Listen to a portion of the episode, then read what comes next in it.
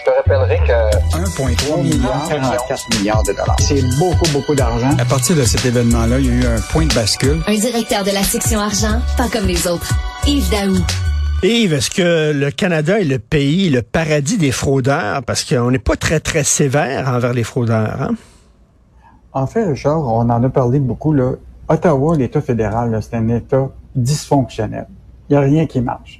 Tu sais, Phoenix marche pas. Ils sont pas capables de faire des passeports. Ils sont pas capables de récupérer l'argent de la fiscalité, tu sais, des riches qui payent pas leurs impôts. C'est vrai. Écoute, c'est complètement dysfonctionnel, cet État-là. En fait, là, c'est un État qui a pas les deux mains sur le volant. Ça, c'est clair. Et là, l'exemple de tout ça, là, c'est que là, il y a eu un comité euh, qui a eu lieu au fédéral euh, de la semaine dernière et qui ont exposé tu sais, les fameuses fraudes par téléphone. Je sais pas si toi t'en reçois, là, des, des gens, là, tu sais, euh, donnez-moi de l'argent ou la Banque nationale ou la banque ici vous Oui. donne de l'argent, etc. Ben oui. Et là, là, écoute, on est rendu là, au Canada là, à presque 400 millions, tu comprends-tu, de fraudes, de scams téléphoniques, de tout ça. Hier, j'ai reçu un téléphone. Hier, j'ai reçu un téléphone que je connaissais pas le numéro. J'ai pris mes messages et c'était supposément Amazon qui voulait me donner de l'argent. Une affaire de, une affaire de fou. J'ai la même chose que toi. Ben oui, toi hier. eh ben là, on est 68 000 personnes qui sont victimes de fraude en 2021 au Canada. C'est le double que euh, depuis un an. Écoute, c'est 400 millions et le gouvernement, la GRC, tout ça, en a récupéré moins de 1 de cette, cette fraude-là. Hmm. Fait qu'il y a personne qui, se, qui, qui, qui aide les, les pauvres gens qui se font arnaquer. Là. Évidemment, on le sait, là, la majorité de ces gens-là, souvent, c'est des personnes plus âgées qui répondent au téléphone puis qui se font, euh, qui se font avoir. Donc, les priorités des budgets puis tout ça, là, actuellement, il est mis beaucoup pour les crimes violents, mais pour ce qui est des fraudes économiques, là, et, euh, il y a à peu près zéro. Et le Bloc québécois est sorti euh, là-dessus hier là, en disant que ça ça, ça a pas de bon sens, qu'il faut vraiment qu'on commence à regarder ça. Parce que avec tout le monde, même les personnes âgées aujourd'hui, ont un téléphone cellulaire. Ben oui. Donc, euh, avec, avec là, c'est- ils sont l'objet de, de, de, de, de fraude. Et ce qui est intéressant, c'est le Centre antifraude du Canada là, a reçu l'année passée là, tu sais, de l'hameçonnage, presque 8000 signalements. Mais on sait que c'est à peine 5% des arnaques et des fautes qui sont signalées au Canada. Fait qu'imagine-toi, le portrait est encore euh, plus gros. Et quand je te dis qu'ils n'ont pas la- les deux mains sur le volant, l'autre article est à côté dans le journal ce matin, imagine-toi, le montant d'évitement fiscal a dépassé 30 milliards au Canada l'année passée. fou. 30 Et- milliards? Euh, Il y a un organisme qui s'appelle euh, Canadien pour une fiscalité équitable. Et là, il a évalué que les entreprises, OK, ont leur taux effectif d'impôt là est beaucoup plus bas de ce qu'ils devraient payer. Donc, il y a un gap de 4 30 milliards de dollars que ces entreprises-là auraient dû payer au cours de l'année passée. Et ça, c'est ce qui est établi, c'est que les entreprises ont fait plus de profits. Mais la question, c'est qu'il y a un taux effectif sais, qui paye réellement, puis il y a le taux réel législatif qui doit payer. Alors, le taux effectif là, a chuté de 19 à 15% l'année passée pour les entreprises qui ont fait des millions des millions en profit. Et les profits ont augmenté là, de façon significative pour beaucoup d'entreprises, les pétrolières, les banques. Euh, donc, c'est quand même un signal pour montrer qu'il y a encore la possibilité, encore, on Hmm. est quand même, il y a un État fédéral, on est dans le Canada, de faire en sorte que le, le ministère de Revenus du Canada là, mette ses culottes puis soit capable d'aller récupérer l'impôt Ben que oui. les gens doivent payer. Non, non, j'aime bien euh, quand tu dis un État dysfonctionnel, effectivement, puis même, là, ils ont perdu le contrôle des, des, des frontières, puis tout ça. Et écoute, et effectivement, ils n'ont pas les, les deux mains sur le volant. Euh, le Conseil du Trésor a dit euh, aux organismes euh, euh, de l'État, euh, vous devez plafonner euh, les salaires. Alors là, euh, la Caisse de dépôt et investissement Québec, ils ont dit, on s'en fout, totalement. C'est ça. Bon, ben là, deux organismes, Investissement Québec puis la Caisse de dépôt, eux autres veulent avoir les deux mains sur le volant.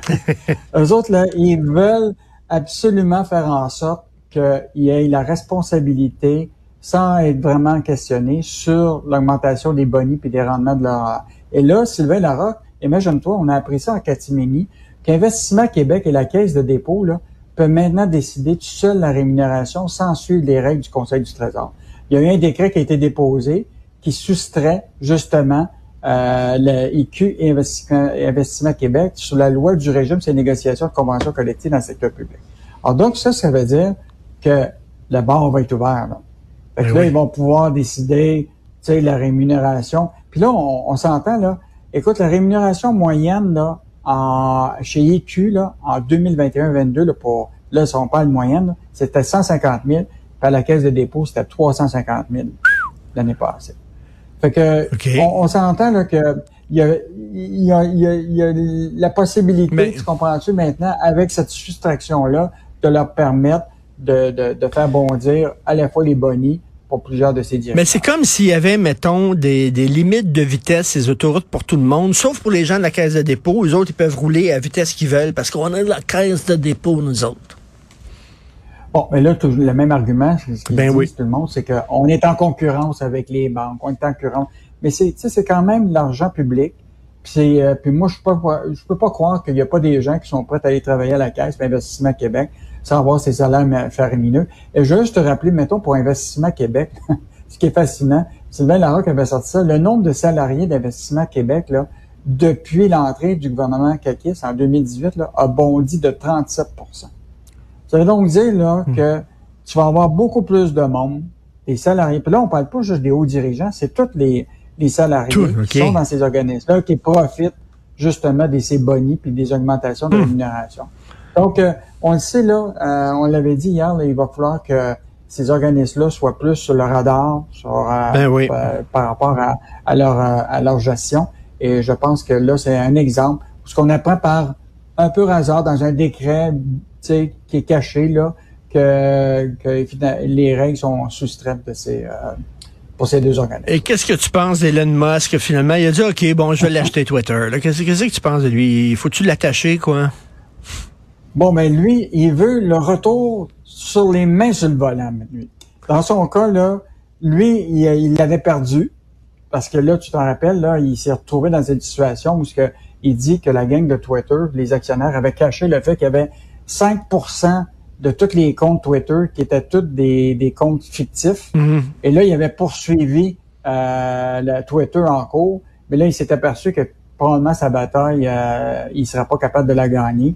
Euh, puis tu sais que si cette transaction-là n'allait pas de l'avant, ça y aurait coûté cher en pénalité. Donc, je pense qu'il a fait l'équilibre en disant, ben là, je vais acheter pour 44 milliards de dollars Twitter. Euh, écoute, c'est euh, fou.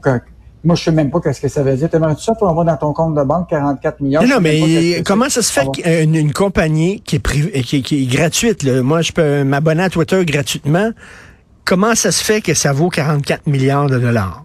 Tu sais, c'est comme les gens qui disent, cette œuvre d'art-là, ça vaut euh, 2 milliards de dollars. On dirait qu'ils sortent ça du chapeau, là. Ben là, l'idée, c'est toujours euh, tu sais, une question de, de, de la bourse. Là.